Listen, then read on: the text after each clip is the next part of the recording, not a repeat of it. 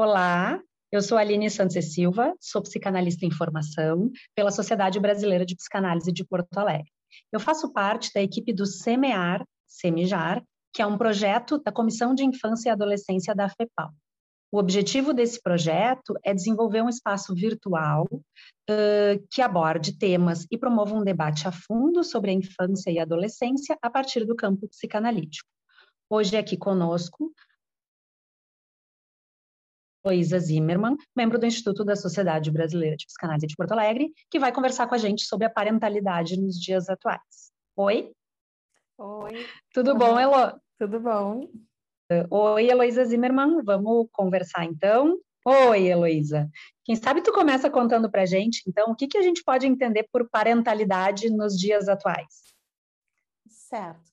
É um conceito amplo, né, que envolve vários fatores eh, para pensar de uma maneira mais simplificada, assim, eh, eu acho que os dias atuais são marcados por uma parentalidade mais respeitosa, em que os pais se preocupam em aceitar melhor os filhos como eles são e ajudar eles a serem o que for para eles serem, né? respeitando que vão ter uh, gostos, vontades, desejos, afinidades com Ares, que nem sempre correspondem às mesmas afinidades que os pais têm.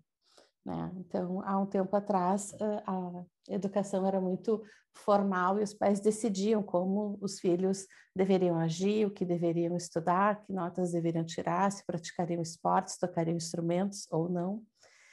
E uhum. hoje a ideia é que se faça isso de uma maneira a que a educação seja mais uh, leve, né? que você possa oferecer para as crianças várias oportunidades para elas poderem escolher como vão uh, ser e em que uh, instrumento, esporte, literatura, enfim, em que área elas vão querer investir.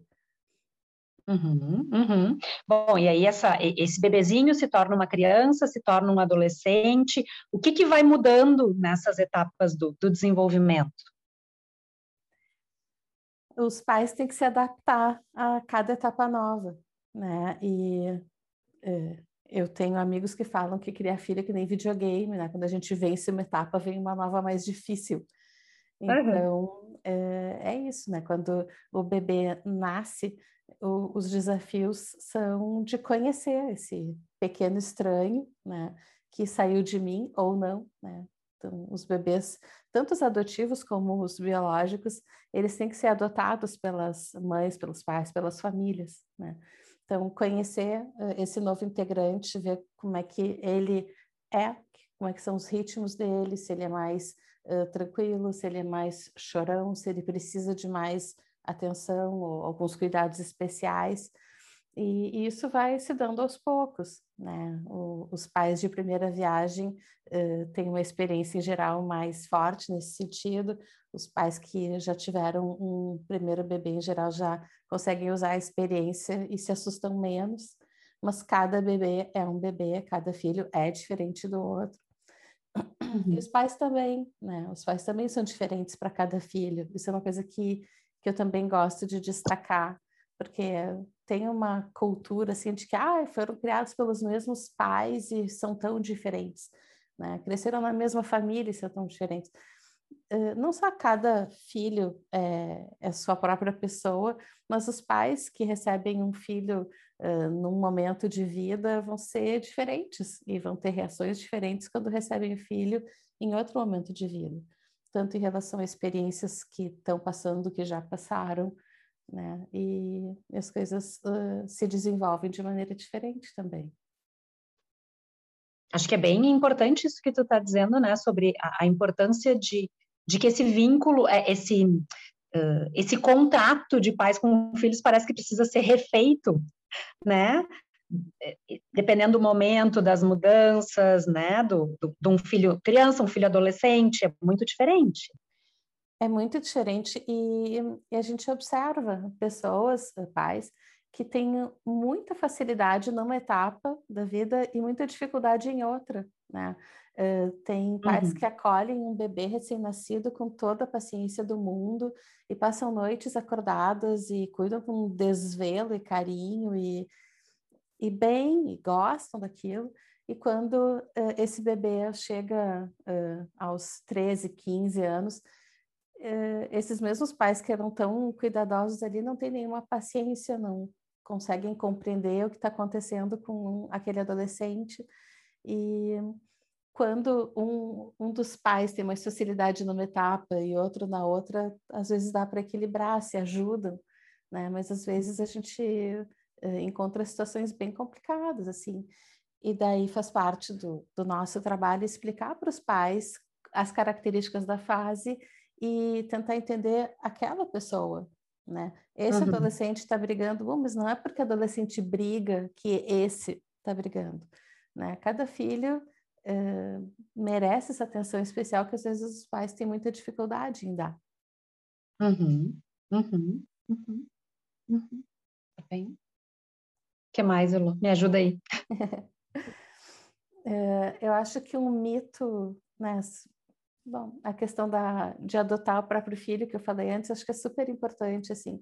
A gente está vivendo uh, nesse, nesse, momento assim onde a cultura é muito aberta a aceitar diferenças, né?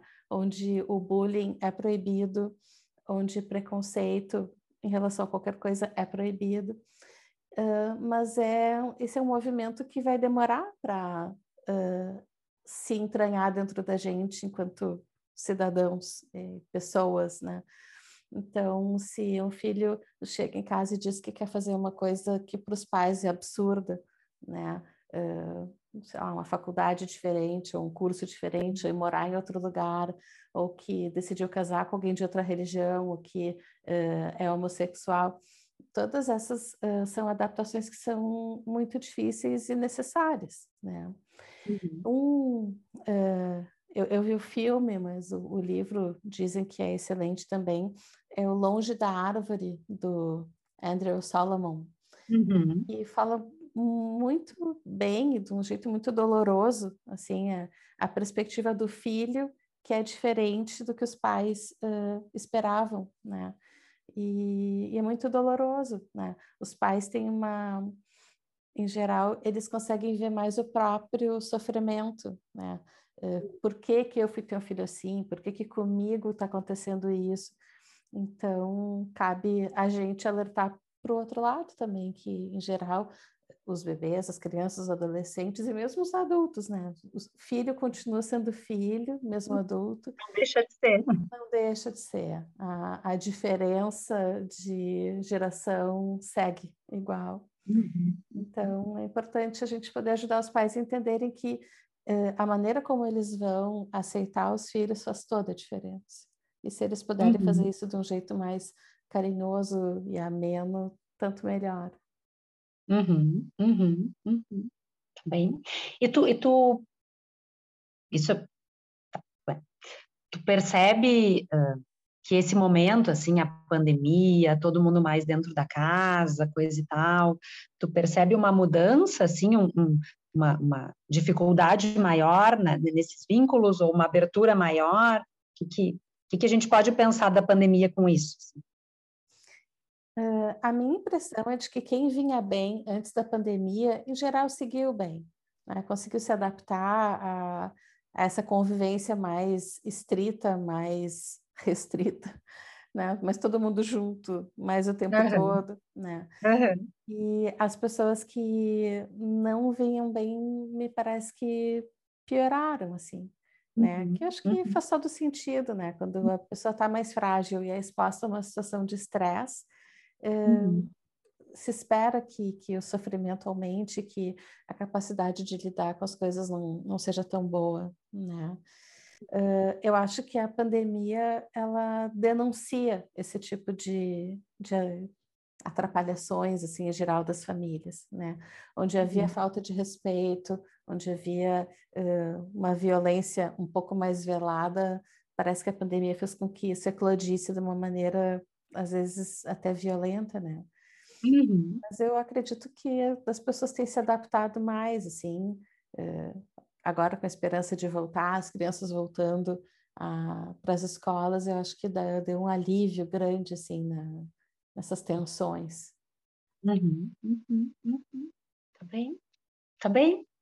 A, acho que era isso, né? Te agradecemos, nós do Semear, agradecemos a presença da Heloísa Zimmermann aqui conversando com a gente, né? Trazendo esse tema para a gente pensar mais a fundo. Muito obrigada. Imagina, eu que agradeço. Tchau. Tchau.